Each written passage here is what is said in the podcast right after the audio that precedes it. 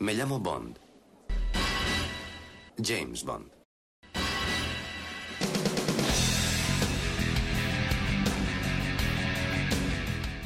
Hola, soy Alberto López, mi nick en internet es Clark y este es el podcast temático número 37 de Archivo 007.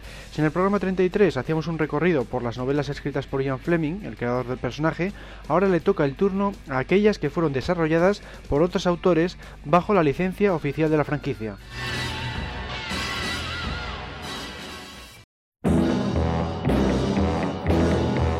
En 1967, Glidrose Productions, la empresa poseedora de los derechos del personaje literario, licenció una novela por primera vez.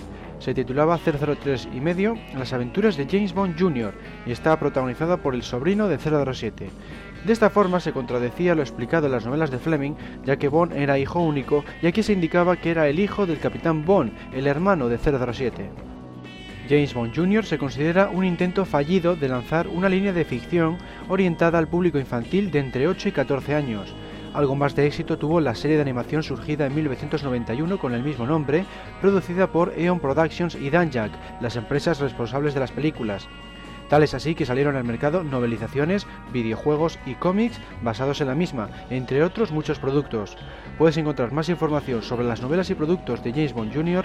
en el podcast temático número 24.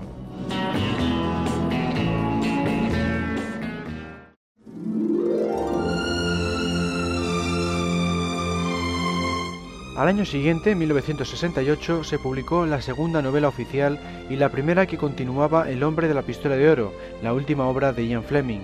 Titulada Coronel Sun, fue escrita por Kingsley Amis y publicada en el Reino Unido por la editorial Jonathan Cape, bajo el seudónimo Robert Markham. Este autor ya había trabajado para la franquicia en dos ocasiones, el estudio literario de James Bond Dossier y la obra humorística The Book of Bond, Coronel Sun también llegó al mercado americano bajo el sello Harper ⁇ Row apenas dos meses más tarde. Aquí en España llegó de la mano de Plaza y Janés. La trama da comienzo con el secuestro de M. Bond, ávido de venganza, viajará a Grecia para tratar de dar con los captores. Contará con la ayuda de una espía griega que colabora con los rusos llamada Ariadne. El caso acabará teniendo relación con un gran incidente internacional. Por si fuera poco, se pretende hacer creer al mundo que todo ha sido tramado por el Servicio Secreto Británico. Los villanos en esta ocasión son el coronel San, miembro del ejército chino, y Von Richter, un antiguo comandante nazi. El primero aplicará una fuerte tortura a 007, siguiendo así el patrón característico de Fleming. También se indica su conexión comunista, algo muy habitual en la serie literaria. Otro de los recursos de Fleming consistía en viajar a los lugares en los que se iba a desarrollar la historia. Como Amis había estado de vacaciones con su esposa en Grecia, decidió ubicar la acción en ese país. Además, tal y como también hacía el creador de Bond, otorgó varios nombres de personas que conoció en esa estancia a sus personajes. Incluso el barco que utiliza Bond, el Altair, se corresponde con la embarcación empleada por Amis en su viaje. A pesar de que el autor mantuvo un formato y una estructura similares a las de las novelas anteriores, Coronel Sun recibió críticas mixtas. Si bien obtuvo buenas ventas y alcanzó el segundo puesto en la lista de bestsellers de Estados Unidos, no contó con el apoyo general de los críticos. Ni siquiera la viuda de Fleming le dio el visto bueno, ya que consideraba a su Bond demasiado burgués, casi de clase baja. Por ejemplo, Roger Baker de The Times echaba en falta algo más de inventiva, así como de credibilidad, Maurice Richardson, de The Observer, lo consideraba un thriller excitante y vigoroso, pero desordenado y un poco lento. La mayoría de los críticos, en términos generales, preferían el estilo original de Fleming. Coronel Sun, al igual que las obras originales, también fue vendida por entregas en el periódico Daily Express en 1968, así como en formato cómic entre 1969 y 1970. Se desconoce si los productores cinematográficos se inspiraron en ella, pero lo cierto es que en El Mundo Nunca Suficiente de 1999 los villanos también secuestraban a M, y en Muere otro día uno de los enemigos tenía por nombre Coronel Tan San Moon, quizá en honor al coronel San Liang Tang de este libro.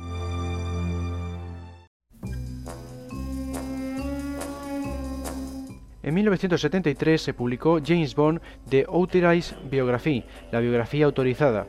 Como su propio título indica, abarcaba desde el nacimiento del personaje hasta los eventos vistos en Coronel Sun, por lo que realmente no es una novela sino una guía.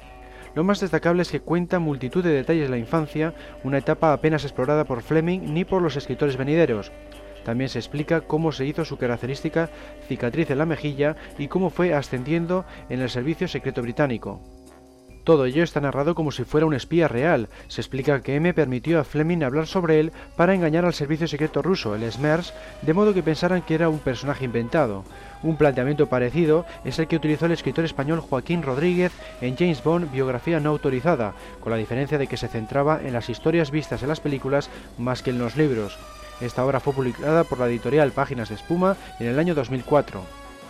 James Bond, The Author's Biography, fue desarrollada por John Pearson, el mismo autor que en 1966 había escrito la biografía de Ian Fleming.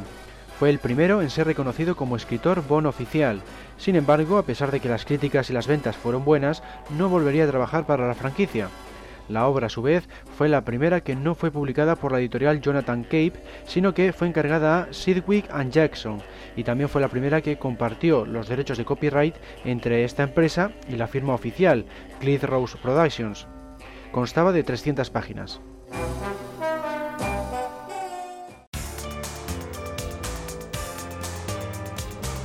License Renew, licencia renovada, fue el título de la segunda novela oficial tras Coronel Sun, pero al contrario que aquella no era una continuación directa. De hecho, todas las novelas posteriores, a excepción de La Esencia del Mal de 2008, siguieron su propio camino. El autor fue John Gardner, un escritor británico especialista en thrillers que también se encargaría de otro mítico personaje a lo largo de su carrera, el profesor Moriarty de la serie literaria Sherlock Holmes. En License Renew de 1981, Bond debe investigar la relación entre Franco Oliveiro, un terrorista, y Anton Murik, un físico nuclear. La trama tendrá que ver con la amenaza de destruir varias centrales nucleares en caso de que no se realice el pago de una cuantiosa suma de dinero, algo que parece recordar a Operación Trueno.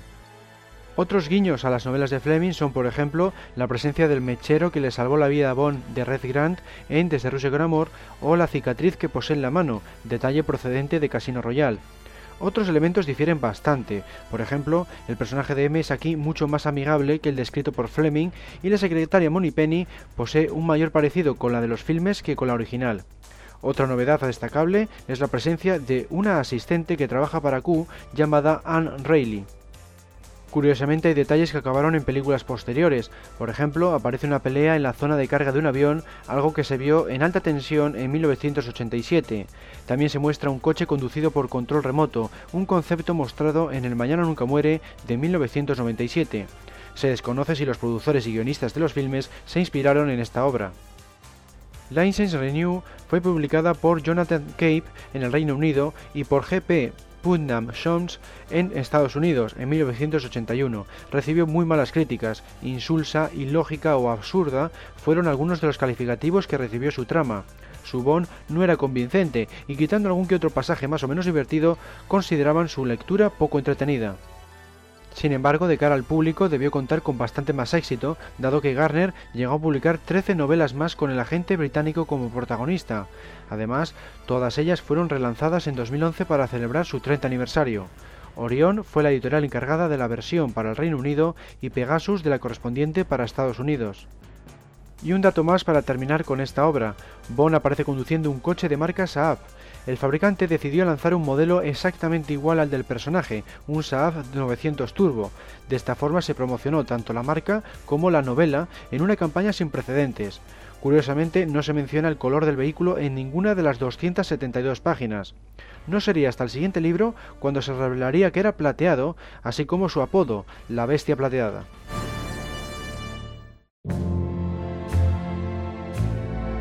En 1962, Garner lanzó For Special Services, para servicios especiales, de la mano nuevamente de la editorial Jonathan Cape en el Reino Unido. Coward McCann y Geoghegan fue la encargada de hacer lo propio en Estados Unidos. El título es un guiño a Ian Fleming.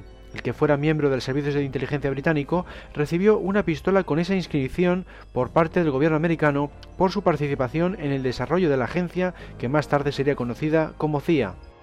La trama de For Special Services muestra a Bond colaborando con Cedar, la hija de Felix Leiter, en la investigación de Beastmaker, un millonario devoto de los grabados sospechoso de reconstituir Spectra tras la muerte de Blofeld. Su objetivo pasa por hacerse con el control de una red de satélites militares americanos.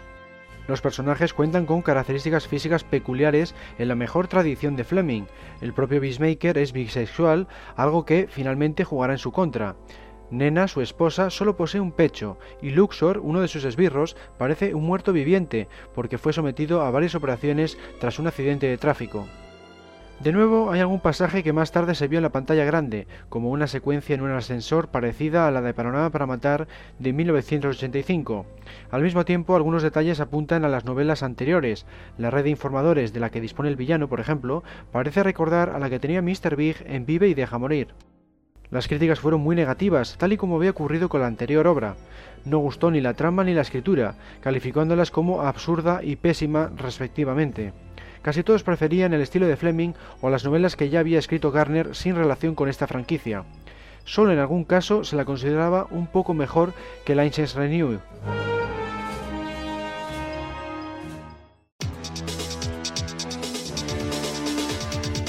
Al año siguiente, en 1983, Garner escribió Icebreaker, Operación Rompehielos, en la versión española publicada por Grijalbo.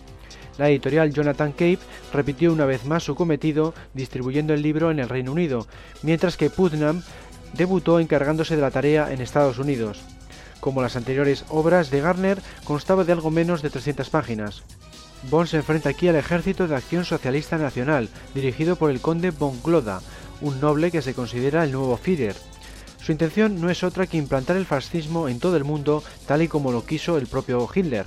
Llama la atención que 007 colaborará con tres servicios secretos distintos, el ruso, el israelí y el americano. También es destacable la gran cantidad de traiciones presentes en la historia, ofreciendo sorpresas al lector cada pocas páginas. Otra novedad reside en que la misión tiene lugar en buena parte en Helsinki y en la frontera entre Finlandia y Rusia, lo que proporciona unas cuantas situaciones en ambientes nevados. Garner se mantiene fiel a su estilo. Por ejemplo, otorga una pistola distinta a 007 para cada misión, dejando de lado la famosa Walter PPK de Fleming.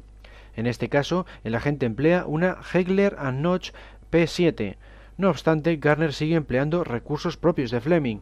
No falta la clase cartodura Bond, el maletín con gadgets o el coche con equipamiento adicional. El modelo vuelve a ser el Saab 900 Turbo y esta vez trae una tirolina de 275 metros y una Magnum del calibre 44. La recepción de la crítica volvió a mostrarse mayoritariamente en contra de la obra. Si bien algunos veían con buenos ojos al villano y a la acción, otros echaban en falta una mejor narrativa y algo más del detallismo y del lujo con que Fleming impregnaba sus páginas. En general, obtuvo una mejor acogida que las novelas premias de Garner, pero sin llegar a ser espléndida.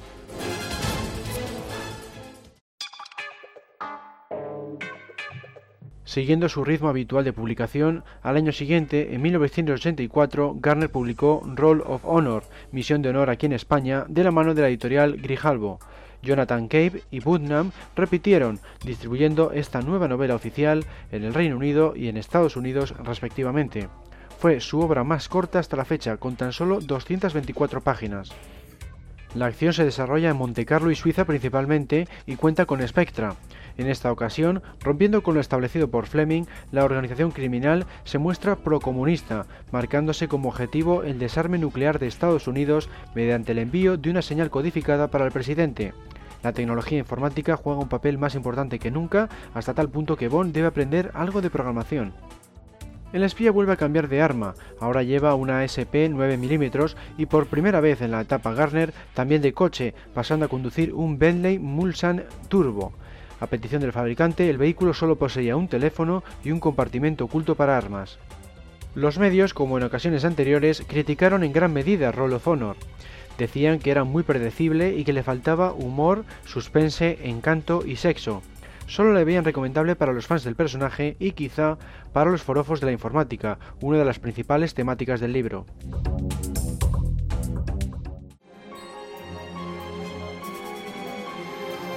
En 1986, Garner escribió su quinta novela oficial de 007, Nobody Lies Forever, Nadie vive eternamente, en la edición española de Grijalbo. El libro llegó al Reino Unido de la mano de Jonathan Cape y a Estados Unidos gracias a Putnam, tal y como venía ocurriendo. Su extensión era de tan solo 192 páginas, la menor hasta la fecha. Bélgica, Francia, Alemania, Suiza y Florida son las localizaciones en esta ocasión.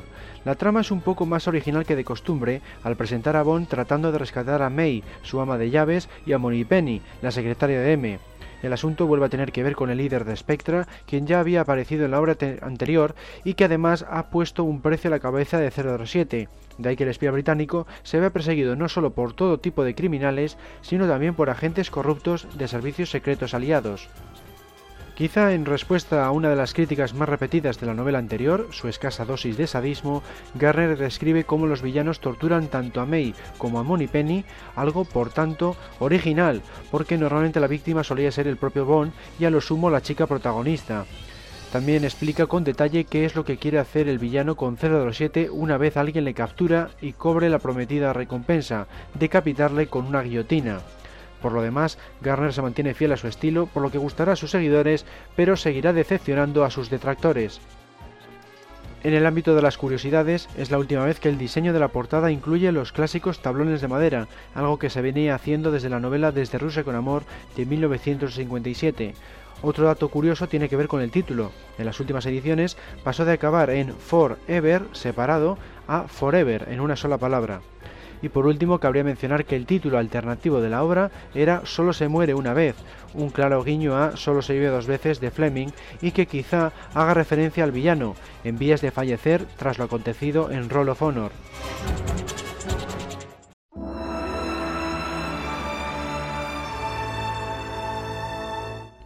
No Deals Mr. Bond, Muerte en Hong Kong, aquí en España gracias a Grijalvo, fue la siguiente obra oficial de Garner. Publicada en 1987 por las editoriales habituales, fue la última vez que Jonathan Cape estaría al cargo de los ejemplares británicos, terminando su relación con la franquicia, un acuerdo iniciado con Casino Royale en 1953. Al mismo tiempo fue y sigue siendo la única novela que incluía el nombre del protagonista en su título. Su traducción literal sería No hay trato, señor Bond. En sus 224 páginas nos narra una operación llevada a cabo con éxito por 007 cinco años atrás, consistente en la deserción de cinco miembros del ejército ruso. Ahora alguien ha asesinado a dos de esos traidores de la madre Rusia, así que M le asigna la misión de encontrar a los restantes y protegerles. El cometido le llevará a viajar al Báltico, Hong Kong e Irlanda. Garner en esta ocasión se mostró en contra del título elegido por la editorial. Él prefería Tomorrow Always Comes, El Mañana Siempre Llega, uno que recuerda curiosamente a la película de 1997 El Mañana Nunca Muere, Tomorrow Never Dies. En cuanto a Gadget, Bond recibe por parte de la sección Q un pack de supervivencia en el que se incluye, por ejemplo, una bengala o una granada, así como un bolígrafo que dispara dardos. Y otra curiosidad, el autor menciona a Chapman Pincher, un escritor real, y a Kingsley Amis, quien se encargó de la novela Coronel Sun, como hemos visto.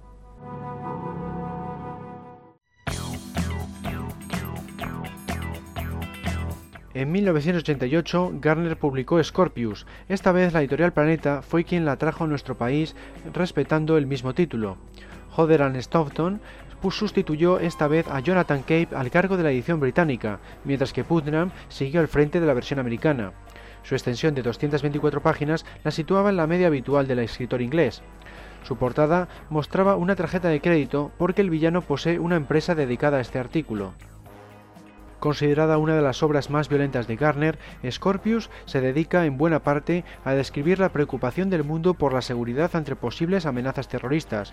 De hecho, la secta religiosa que dirige el villano parece recordar a Al Qaeda, así como la historia podría ser un reflejo de la guerra contra el terrorismo.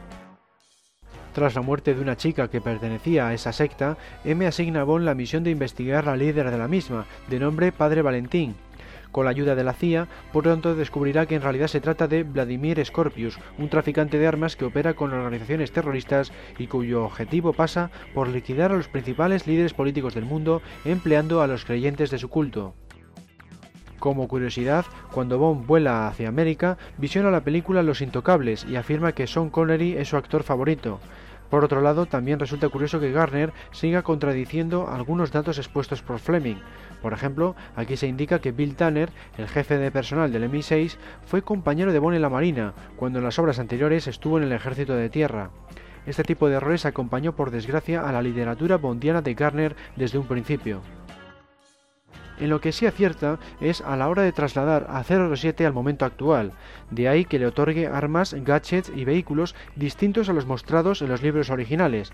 También se adapta bien a las modas de cada momento, tal y como hacían las películas. Un claro ejemplo es la mencionada referencia al terrorismo religioso.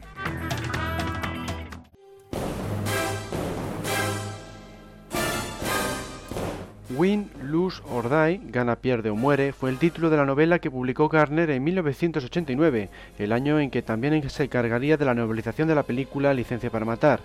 Publicada nuevamente por Howder and Stoughton en el Reino Unido y por Putnam en Estados Unidos, fue su octava obra con Bond como protagonista y, como todas las demás, siguió contando con la licencia de Glidrose. Su extensión era de 220 páginas y no apareció en castellano, algo que no ocurría desde For Special Services de 1982. La trama tiene que ver con un posible atentado en una reunión secreta de los tres mayores dirigentes del mundo, George Bush, el presidente de Estados Unidos, Margaret Thatcher, la primera ministra del Reino Unido, y Gorbachev, el líder de la Unión Soviética. Como el evento tendrá lugar en un navío de la Marina Británica, Bond es ascendido de comandante a capitán. Su misión consiste en servir de guardaespaldas y descubrir a la organización terrorista Blast, la hermandad de la anarquía y el terrorismo secreto. Las críticas tampoco fueron favorables en esta ocasión. Muchos periodistas se quejaban de que Garner describía mejor a los aviones y los elementos militares que a las chicas y la atmósfera típicamente bondianas. Otros consideran que su Bond es demasiado americano, demasiado fornido y demasiado despreocupado. Los villanos son calificados como aburridos. Kirkus Reviews fue de los pocos que llegó a afirmar que, aunque se excedía con los acrónimos y la parafernalia militar, era uno de los mejores libros de 007 de Garner.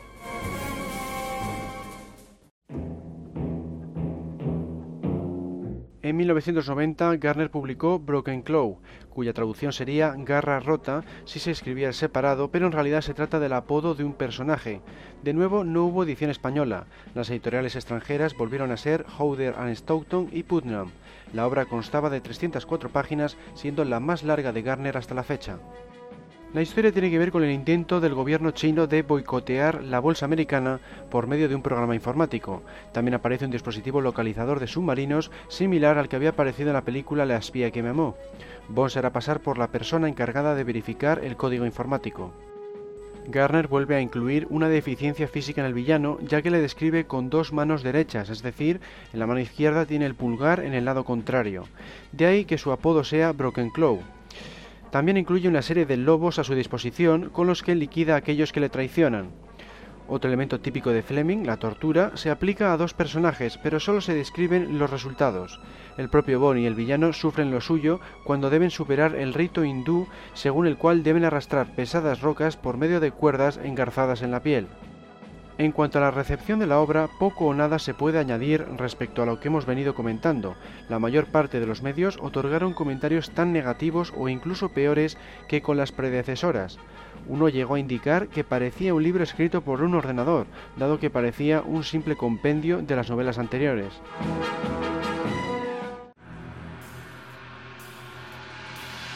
En 1991, Garner volvió a trabajar sobre 007 con The Man from Barbarossa, El hombre de Barbarossa, una novela que tampoco llegó a nuestro país. Sí se distribuyó en el Reino Unido y Estados Unidos de la mano de las editoriales de costumbre. Constaba de 288 páginas. Su trama recuerda en buena medida a Operación Rompehielos, ya que Bond debe colaborar nuevamente con el servicio secreto ruso al mismo tiempo que con el israelí.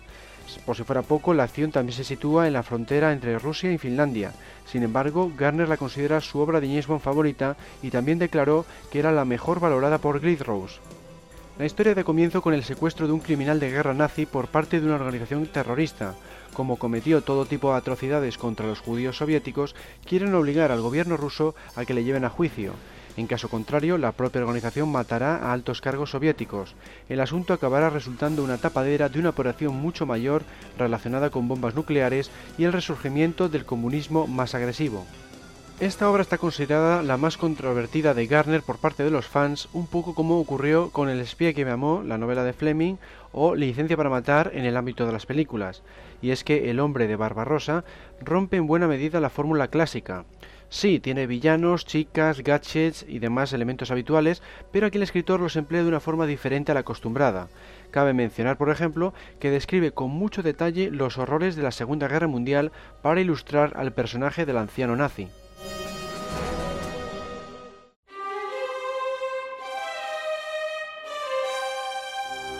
La decimosegunda novela oficial de James Bond, escrita por John Garner, llegaría en 1992 bajo el título Death is Forever, La muerte es para siempre. Esta obra tampoco contó con una edición española. Las editoriales de costumbre se encargaron de su distribución, Howder and Stoughton y Putnam. Su extensión era de 224 páginas. Su argumento tiene que ver con el asesinato de un agente británico y un americano, Bond y la agente de la CIA Elizabeth Zara serán los encargados de investigar los crímenes. Las pistas les llevarán a sospechar de Wolfgang Weinstein, quien pretende provocar el caos en Occidente por medio del asesinato de los dirigentes de los países europeos y así tratar de restaurar la era del comunismo. Death is Forever es la obra de Garner que más se inspira en hechos reales, ya que toma como partida el fin de la Unión Soviética y la Guerra Fría, así como hace uso del Eurotúnel, cuando en aquel entonces aún estaba en plena construcción. También cabe destacar el notable número de localizaciones, entre ellas se encuentran Venecia, París o Berlín.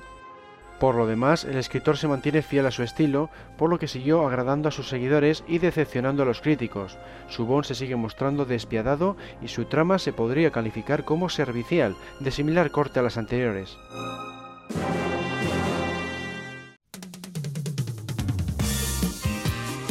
En 1993, Garner escribió Never Send Flowers, Nunca envíes flores, un título que tampoco contó con edición española. Las editoriales habituales se llevaron la obra a territorio americano y británico. Constaba de 256 páginas. Bond debe investigar el asesinato de Laura March, una agente del MI5, cuando se encontraba en Suiza de vacaciones.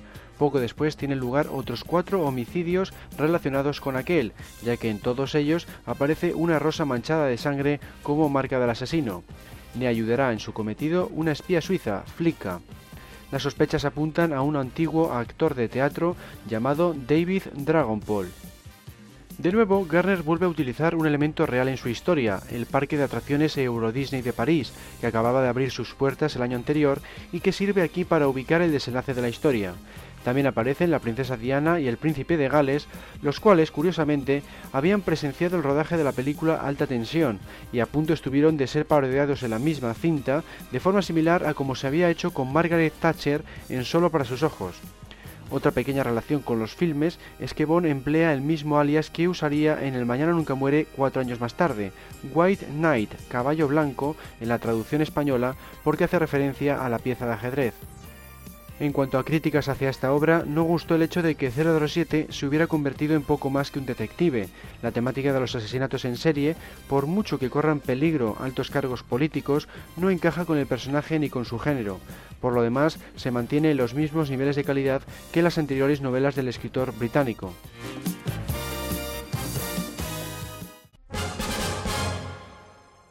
Un año después, en 1994, llegó Sea Fire, aunque no al mercado español. Su traducción sería Fuego Marino, pero se trata de un nombre propio. Como siempre, fue publicada en primer lugar en el Reino Unido por medio de la editorial Howder and Stoughton. Luego llegó a Estados Unidos de la mano de Putnam. Su extensión rondaba lo habitual, en torno a 300 páginas. Entre las localizaciones a las que viaja el espía se encuentran Puerto Rico, España, Israel y Alemania. La trama tiene que ver con el millonario Sir Maxwell Tarr y sus ansias por convertirse en el nuevo Hitler, una idea que ya había aparecido en Operación Rompehielos. Dado que M está enfermo, en esta ocasión Bond recibe las órdenes de Microglove One, una nueva agencia gubernamental. No obstante, la gente visitará a M para informarle de la operación. Le acompaña nuevamente Flicka, la chica de la anterior historia, con lo que ha mantenido una relación más seria y duradera que de costumbre. Cabe mencionar por otro lado que Bond es ahora director de la sección doble cero. Seafire fue criticada por ser muy predecible y traer pocas novedades. A los habituales gadgets, como por ejemplo un ala delta motorizado, había que añadir la aparición de Felix Leiter, que resulta torturado en compañía de Flicka. No obstante, algunos medios la consideraban la mejor obra de Garner tras Win, Lose or Die de 1989.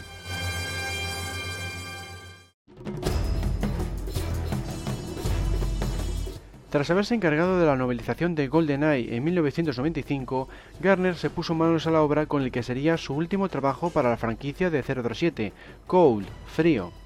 Esta, su decimosexta novela, volvió a carecer de edición española. Al Reino Unido llegó nuevamente gracias a Howder and Stoughton, mientras que en Estados Unidos fue distribuida por Putnam. Esta versión contó con un título distinto, Cold Fall, el frío otoño, para evitar problemas con la pronunciación. Era la primera vez que ocurría desde Moonraker, que en Estados Unidos se denominó demasiado caliente para manejarlo. Cold constaba de 264 páginas, lo que la situaba en la media del autor. La trama tiene que ver con la organización terrorista Cold, cuyas siglas vienen a significar Children of the Lost Days, es decir, niños de los últimos días. Su objetivo es hacerse con el poder en Estados Unidos. La historia da comienzo con la explosión de un avión comercial en territorio americano en el que fallece una conocida de Bond.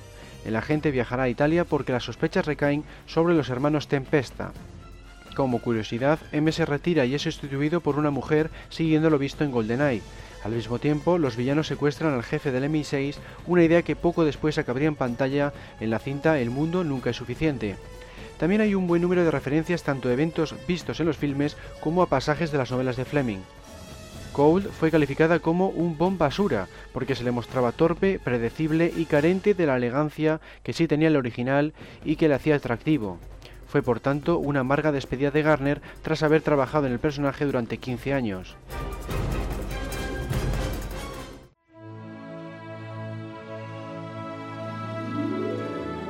Raymond Benson fue el siguiente autor oficial de la franquicia.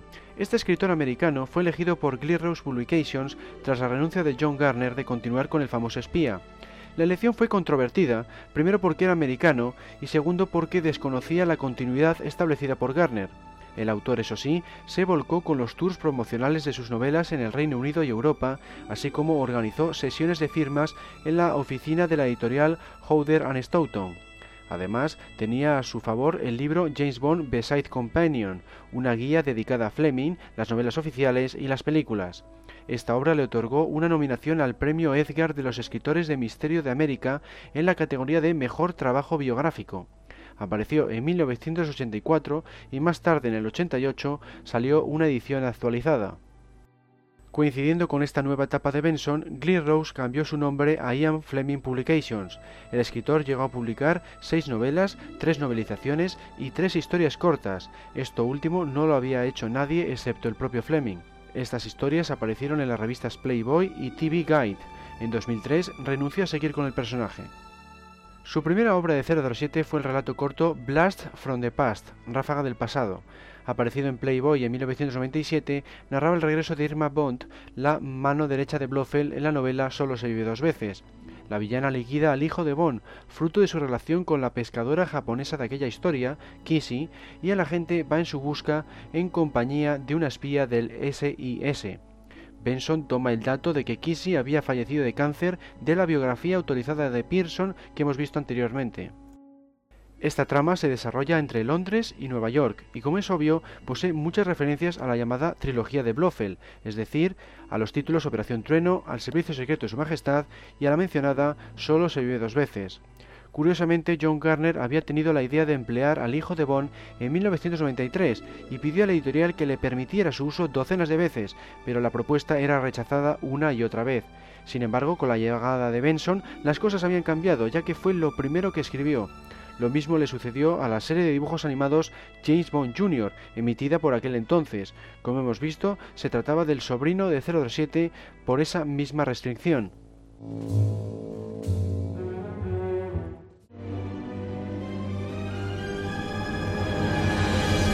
Ese mismo año, en 1997, Benson publicó la novelización del Mañana Nunca Muere y su primera novela, 0 minus 10, 0 menos 10. A pesar del cambio de autor, tampoco salió en castellano. Howder and Stoughton se volvió a encargar de la edición inglesa y Putnam de la americana. La obra poseía 259 páginas y su título de trabajo era No Tears for Hong Kong, No hay lágrimas para Hong Kong, un título que acabó empleando para el último capítulo. La historia tenía que ver con la devolución de Hong Kong al gobierno chino por parte del gobierno británico, una idea que a punto estuvo de ser utilizada por los productores cinematográficos para El Mañana Nunca Muere, estrenada ese mismo año. Bond debe investigar una serie de asesinatos relacionados con la empresa Eurasia Enterprises, unos crímenes que podrían tener su razón de ser en el hecho de que el presidente de tal corporación perdería su control con el cambio de régimen. El asunto también podría tener relación con una extraña explosión nuclear en Australia. Benson obtuvo libertad total por parte de Ian Fleming Publications, de modo que optó por no seguir al pie de la letra todo lo acontecido en las novelas de Garner. Por ejemplo, aquí Bond vuelve a ser comandante, cuando en los libros anteriores había sido ascendido a capitán. Lo mismo sucede con la jerarquía del MI6, que vuelve a ser la que se describía en las novelas originales de Fleming.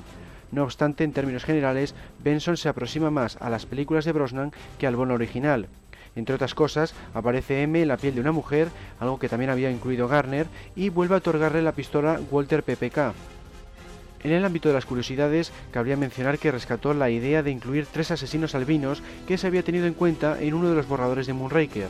También muestra a Bond adquiriendo la misma casa que poseía Fleming en Jamaica, la llamada Golden Eye. Benson optó por llamarla Same Lady, el nombre que había propuesto la mujer de Fleming y que viene a significar dama tímida. El motivo de esta elección pudo estar en que se trata del nombre de una planta jamaicana, denominada así porque tiende a encogerse cuando se la toca. El veredicto por parte de los críticos fue tan negativo como el que solían otorgar a John Garner. Acusaban la escasez de novedades en la historia, con elementos y pasajes mil veces vistos en las novelas y las películas. Por ejemplo, el villano de turno hace trampas en un juego de mesa y Bond le descubre, algo muy típico en la serie desde aquel partido de golf en Goldfinger. En 1998, Benson publicó The Facts of Death, Los Hechos de la Muerte, de la mano de las editoriales habituales. Curiosamente, el título original era El mundo nunca es suficiente, pero acabó convirtiéndose en la denominación de la decimonovela película de la serie. Estaba formado por 284 páginas y la acción transcurría en Los Ángeles, Tokio, Texas, Chipre, Grecia y por supuesto Londres. La historia tiene que ver con las armas biológicas. Varios agentes fallecen a causa de extrañas enfermedades y Bond es el encargado de investigar al asesino del número, llamado así porque siempre deja una cifra junto al cadáver. Contará con la ayuda de Felix Leiter, mostrado esta vez en silla de ruedas para encajar con lo visto en el filme Licencia para Matar, y una agente griega llamada Niki Mirakos. Uno de los aspectos que más llama la atención de esta obra es su gran cantidad de tacos. En ese sentido se aleja bastante del estilo habitual de Fleming o de las películas. También resulta curioso que hace mención a muchos eventos vistos en novelas y filmes, pero como en Sirum Tem, rompe la continuidad en muchos casos. Si bien Benson incluyó algo de melancolía existencial en Bond, el resto de la obra se sitúa al nivel acostumbrado en todos los aspectos para disfrute de los fans del personaje y decepción de los críticos, que seguían viendo pocas sorpresas en el conjunto. La trama es similar a la habitual, así como también lo son los personajes, la violencia, el sexo y los gadgets. En este último apartado cabe mencionar el coche, más cargado que nunca. Se trata de un Jaguar XK8 con misiles, matrícula giratoria, navegación GPS y proyectores holográficos, entre otros muchos dispositivos.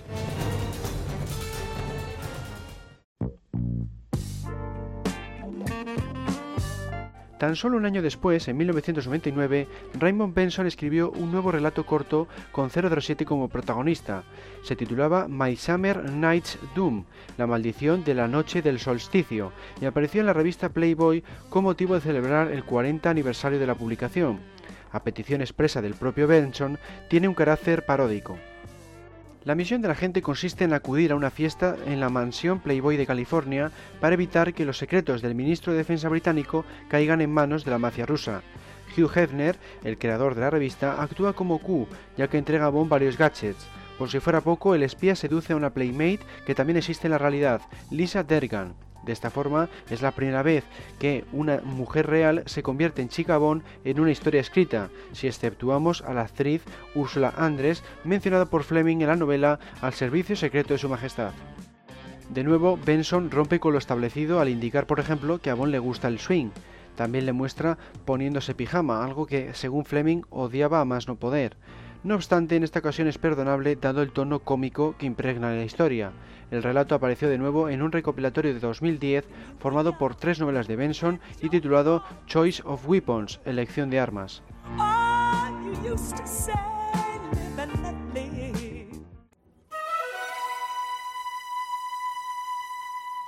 El tercer relato de Benson apareció también en 1999, concretamente la misma semana en que se estrenaba El mundo nunca suficiente en los cines.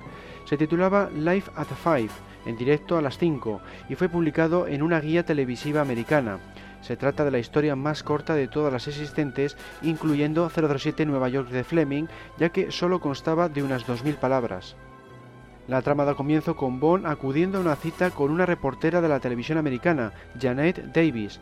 De nuevo existía en la realidad, ya que aparecía en el canal 7 de la ABC, por lo que fue la segunda persona en convertirse en chica Bond tras la Playmate que hemos visto en el relato anterior. Durante el trayecto, el agente recuerda que una vez ayudó a una patinadora rusa a desertar en plena retransmisión de un campeonato. Gracias a él, la chica pudo librarse de los espías de la KGB y ponerse a salvo con un agente del FBI. Benson comete el error de indicar que fue la única vez que 007 apareció en televisión porque en Operación Rompehielos de John Garner se menciona que se le había visto en una retransmisión de la Guerra de las Malvinas. Por otro lado, resulta curioso ver al personaje admitir que no era tan buen patinador como esquiador. Life at Five fue durante un tiempo una pieza muy codiciada en el ámbito de los coleccionistas porque solo existía en esa guía televisiva. Sin embargo, en 2010 se incluyó en el recopilatorio que mencionábamos antes, Choice of Weapons, junto al relato anterior de Benson y tres de sus novelas.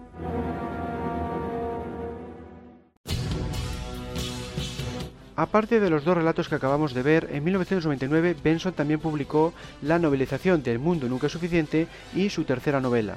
Titulada High Time to Kill, ya era hora de matar, apareció nuevamente en los mercados americanos y británicos bajo los sellos habituales, no así en España. Su título de trabajo era Una mejor forma de morir y constaba de 304 páginas. La trama comienza con el robo de una fórmula en un laboratorio del gobierno británico, una que permitiría a los aviones militares superar en cinco veces la velocidad del sonido. El hurto ha sido llevado a cabo por integrantes del propio equipo de investigación. Bond debe seguirles a Bélgica primero y al Himalaya después. El agente contará de nuevo con el Jaguar XK8, pero con gadgets distintos como láseres cegadores o minas. También incluye un pequeño vehículo aéreo que se maneja con un joystick desde el asiento del conductor no es la única referencia a la anterior novela de Benson. También hace acto de presencia la asistente personal de Bond, Elena Marksbury. Otros guiños tienen que ver con los relatos y novelas de Fleming. Ahí está, por ejemplo, el antiguo gobernador de las Bahamas, visto en el relato Quantum of Solas. También se hace referencia a un grupo de noticias de Internet formado por fans del personaje al poner el nombre de uno de sus miembros a uno de los personajes. Lo que más choca de High Time to Kill es su pobre escritura da la sensación de que no ha sido debidamente revisado por el editor del libro. Hay fallos de todo tipo, desde ortográficos y de sintaxis hasta aquellos que tienen que ver con el mundo en general. Por ejemplo, indica Minister for Defense, ministro para la defensa, en vez de Minister of Defense, ministro de defensa. Entre esto y que las novedades seguían siendo escasas, Benson siguió sin contar con el apoyo de la crítica. Para su fortuna, las ventas continuaron siendo buenas, por lo que pudo seguir con el personaje en el nuevo siglo.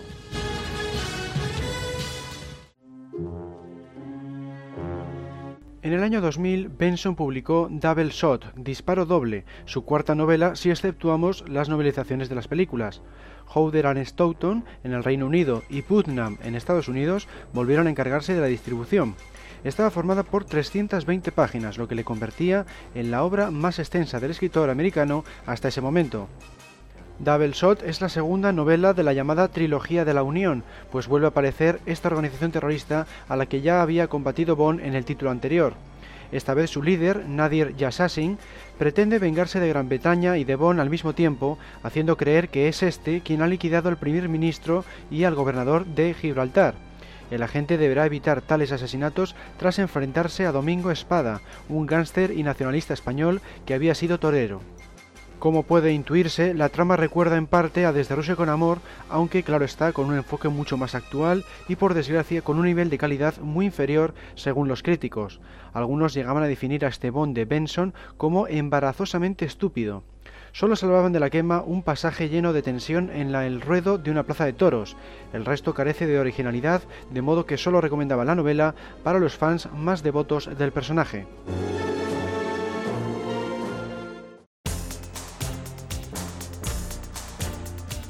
El tercer y último episodio de la trilogía de la Unión apareció en 2001 bajo el título Never Dream of Dying, Nunca sueñes con morir. Benson contó con las editoriales de costumbre y se explayó a lo largo de algo más de 300 páginas. Las localizaciones son bastante numerosas, si bien algunas aparecen durante pocas líneas. Niza, París, Cannes, Monte Carlo, Córcega, Los Ángeles, Japón y Chicago. La historia da comienzo con una redada policial que acaba en catástrofe. Los agentes han liquidado a hombres, mujeres y niños inocentes. Bond sabe que detrás de la tragedia está la Unión, así que decide acabar con el organismo terrorista de una vez por todas. Su cacería le llevará en un principio a París, donde se reúne con la estrella de cine Tilling Migone. La chica lo mismo podría llevarle a la sede secreta de la banda que a la perdición. De nuevo, el Bond de Benson es calificado poco menos que de estúpido a la hora de desarrollar la investigación. La trama tampoco está bien llevada con numerosas lagunas y errores. En pocas palabras, fue un cierre de trilogía aún peor que sus dos primeras entregas. La sexta y última novela de Bond, escrita por Raymond Benson, llegó en 2002 bajo el título The Man with the Red Tattoo, el hombre del tatuaje rojo. Ese mismo año el escritor lanzó también la novelización de Muere otro día. Esta última sí salió en castellano bajo la editorial Punto de Lectura.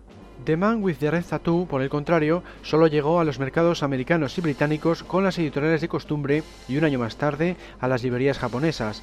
El título de trabajo de esta obra era El amanecer de la viuda roja, constaba de 320 páginas y se desarrollaba en buena parte en Japón, tal y como había sucedido en la novela anterior, Never Dream of Dying. La trama guardaba relación con un virus artificial. Una joven nipona fallece debido a una extraña enfermedad cuando se encontraba viajando al Reino Unido. Bond descubre que no solo se trataba de la hija de un importante magnate japonés, sino que además toda su familia también está muerta. Así pues, viajará a Japón para buscar al asesino, donde contará con la ayuda de su viejo amigo Tigre Tanaka y una espía del servicio secreto de ese país. Según los críticos, la prosa de Benson en esta obra es la más floja de toda su colección. Además, siguen echando por tierra la trama, calificándola como escapismo mecánico, así como el plan del villano, porque no explica claramente cuáles son las razones que le impulsan a ejecutarle. Consideran que es una novela solo apta para los seguidores del personaje por todos estos defectos.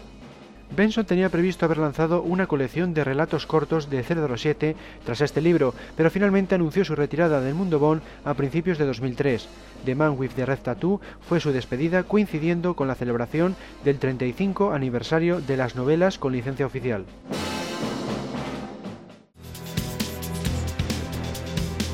No fue hasta 2005 cuando se volvió a publicar una obra oficial de 007. Esta vez sí llegó a España. Se titulaba Misión Silverfin, las aventuras del joven James Bond, y fue escrita por Charles Higson, un actor, comediante, escritor y antiguo cantante británico. Había publicado bastantes novelas a mediados de los 90, pero con un tono mucho más adulto al mostrar a personajes marginados de la sociedad. Sin embargo, acertó de lleno a la hora de desarrollar historias juveniles con un Bond de 13 años como protagonista. Prueba de ello es que estos libros fueron distribuidos mucho más que las novelas del 007 adulto que hemos visto, se situaron en las listas de las obras juveniles más vendidas en varios países y propició la aparición de merchandising. Puedes encontrar más información sobre estas novelas del joven James Bond en el podcast temático número 24.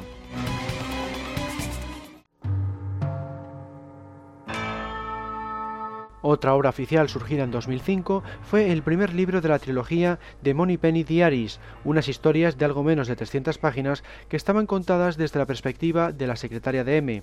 Este concepto se le ocurrió a Samantha Weinberg y a su agente Gillian Aitken cuando trabajaban como consejeros literarios en Ian Fleming Publications. Utilizaron el seudónimo Kate Westbrook. Guardian Angel, Ángel Guardián, fue el título del primer volumen.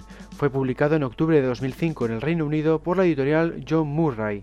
No fue hasta mayo de 2008 cuando llegó al mercado americano de la mano de Thomas Danny Books. Samantha se convertía así en la primera mujer en escribir una novela oficial de Bond. Este primer diario rellena el vacío existente entre el servicio secreto de Su Majestad y solo se vive dos veces de Fleming, así como incluye una historia de fondo de la propia Penny. Cabe destacar que se revela por vez primera el nombre de este personaje, Jane. Este dato se obvió en Skyfall, donde fue llamada Eve. Antes de que surgiera la segunda novela, Samantha publicó un relato corto en varias revistas británicas en 2006. Titulado For Your Eyes Only, James, solo para tus ojos, James, narra una historia ubicada en 1956 en la que Bonnie y Penny pasan un fin de semana en el hotel visto en la novela Casino Royale. También en 2006 se lanzó la segunda novela de la trilogía. Llevaba por título Secret Servant, Servidora Secreta, y de nuevo fue publicada por John Murray en el Reino Unido. A Estados Unidos no llegaría hasta octubre de 2008. Llama la atención que la escritora no solo se reunió con antiguos agentes secretos para realizar el libro, sino que además viajó a Moscú para reunirse con la viuda del famoso espía Kim Philby, un británico que pasaba información a los soviéticos. La trama cuenta cómo Monipenny se involucra en tres casos de espionaje, la traición de un oficial veterano, la deserción a Moscú de un espía inglés y el lavado de cerebro de Bonn por parte de la KGB. A finales de 2006, Samantha escribió un segundo relato corto titulado Penny's First Date with Bond, la primera cita de Penny con Bond. Como su propio título indica, es una historia breve sobre el primer encuentro entre estos dos personajes y apareció publicada en la revista semanal británica The Spectator. La tercera y última novela surgió en mayo de 2008 bajo el título Final Fling, que se podría traducir como echar una cana al aire o un último desliz. La editorial encargada de su distribución fue nuevamente John Murray. En Estados Unidos salió un año más tarde. La historia narra que la autora, Westbrook, pretende publicar los diarios de Moneypenny, pero todo aquel con el que habla le intenta detener. La razón está en que la secretaria, su tía, fue asesinada en Escocia cuando trataba de descubrir a un topo dentro del MI6.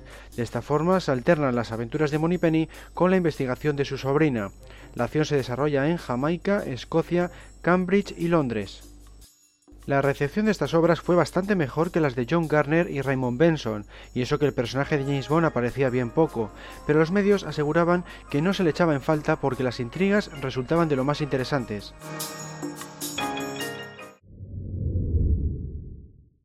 El 28 de mayo de 2008 se celebraba el centenario del nacimiento de Ian Fleming, así que Ian Fleming Publications decidió que había que lanzar una nueva novela. El autor elegido fue Sebastian Folks, que en su haber tenía, entre otras, Charlotte Gray, llevada al cine e interpretada por Kate Blanchett. La novela se tituló Devil Maker, cuya traducción literal sería Quizá le preocupe al diablo, un refrán anglosajón. Aquí en España la editorial Alfaguara lo tradujo como La esencia del mal. La versión en inglés fue distribuida por Penguin Books. Como curiosidad, se organizó un concurso abierto a todo el mundo en el que se pedía una canción con el título de la obra. La ganadora fue la que estáis escuchando en este momento, un tema de lo más rockero que parece recordar al de Chris Cornell para la película Casino Royale. Vamos a escucharle unos segundos.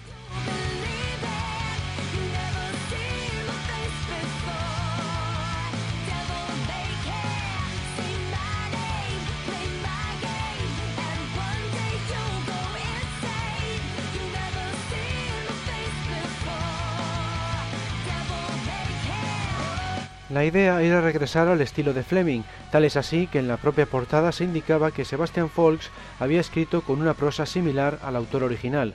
Además, el argumento se situaba en los años 60, justo después del Hombre de la Pistola de Oro, la última obra del fallecido escritor. En otras palabras, se dejaba de lado todo lo visto en las novelas oficiales de otros autores. La historia presentaba a Bond investigando al doctor Julius Gorner, un magnate de la industria farmacéutica, tras una serie de acontecimientos. Por un lado se produce una oleada de narcóticos en Gran Bretaña, por otro desaparece un avión de una línea aérea británica, y por otro crece la amenaza de guerra en Oriente Medio. Todo ello está descrito con mucho detalle, especialmente en el ámbito del lujo y la acción, tal y como era costumbre en Fleming. La esencia del mal contó con una gran presentación en Londres cuando se publicó. Una chica ataviada con un traje rojo llevó la novela en el interior de un maletín y a bordo de una lancha del ejército británico. La portada también fue muy elaborada. La agencia de diseño The Partners contrató al fotógrafo Kevin Summers para que fotografiara a la modelo Tully Shipster. El resultado, una silueta femenina en forma de rosa ensangrentada, no podía haber sido más espectacular. Lo mismo se puede decir de las ventas, más de 44.000 ejemplares en cuatro días, algo que solo había ocurrido con la franquicia de Harry Potter. Por si fuera poco, contó con el beneplácito de los críticos. Le consideraron un excelente imitador de Fleming, al plasmar de maravilla la ambientación sesentera y la psicología de los personajes.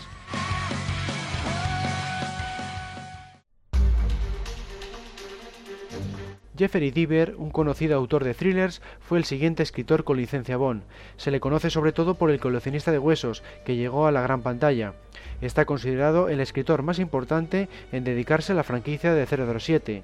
Su obra se tituló Carte Blanche, es decir, carta blanca, un término empleado por los servicios secretos para indicar que la gente tiene libertad absoluta de acción. Fue distribuido en el Reino Unido por Howder and Stoughton en mayo de 2011 y en Estados Unidos por Simon Schuster en junio de ese mismo año. Aquí en España la editorial encargada fue Umbriel y se publicó en la misma época. Constaba de algo más de 500 páginas, por lo que fue la de mayor extensión de todas, incluyendo las del propio Fleming. De nuevo el lanzamiento fue muy llamativo. El autor y una modelo recorrieron el interior de una estación de tren de Londres en coche y en moto respectivamente. Luego, un grupo de soldados del ejército británico se descolgaron del techo portando la novela. Además, se hizo otra presentación en el Intercontinental Hotel de Dubái, ciudad en la que transcurre una parte de la historia. La trama volvió a situarse en un contexto actual, tal y como había sucedido con Garner y Benson, pero sin tener en cuenta lo escrito por estos autores. Tenía que ver con la investigación de un magnate dedicado al reciclaje es sospechoso de haber intentado provocar el descarrilamiento de un tren de sustancias nocivas en el Danubio. Bond viajará a Serbia, Dubái y Sudáfrica para impedir que atente de nuevo, esta vez contra los intereses británicos.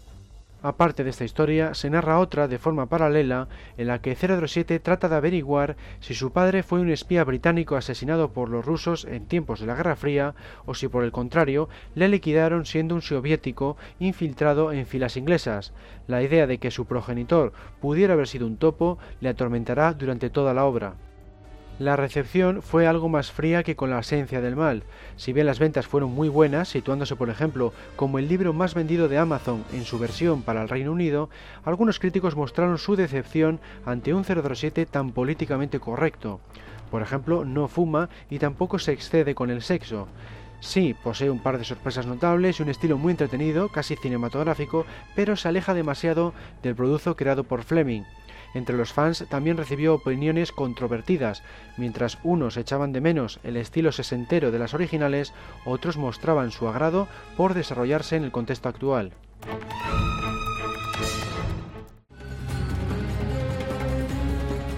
A finales de 2013 está prevista la aparición de una nueva novela.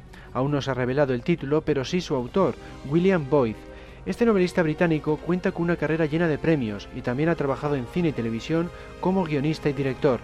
Entre sus producciones más relevantes están Chaplin, protagonizada por Robert Downey Jr., y la serie televisiva Any Human Heart, basada en una de sus obras. Curiosamente, ha trabajado con tres actores Bond a lo largo de su carrera cinematográfica: Sean Connery, Pierce Brosnan y Daniel Craig. A este último le dirigió en The Trench de 1999, un drama bélico ambientado en la Primera Guerra Mundial. Boyd no ha revelado prácticamente nada del nuevo libro, ni siquiera las localizaciones por las que pasará Bond. Lo único que ha indicado es que volverá a estar ubicada en los años 60, tal y como se hizo con la esencia del mal. Concretamente en 1969, con un Bond de 45 años. La editorial Jonathan Cape, encargado en su día de distribuir los libros de Fleming, como hemos visto, llevará el libro a las tiendas británicas. Veremos si se sigue la tendencia de los últimos años y se publica también en castellano.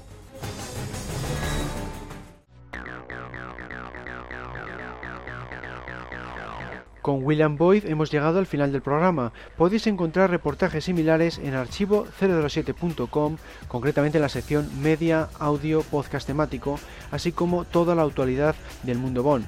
Y si queréis algo más interactivo, pasaros por nuestro foro ubicado en www.archivo007.com barra foros. También estamos en Facebook, Twitter y Google ⁇ Un saludo a todos y hasta la próxima.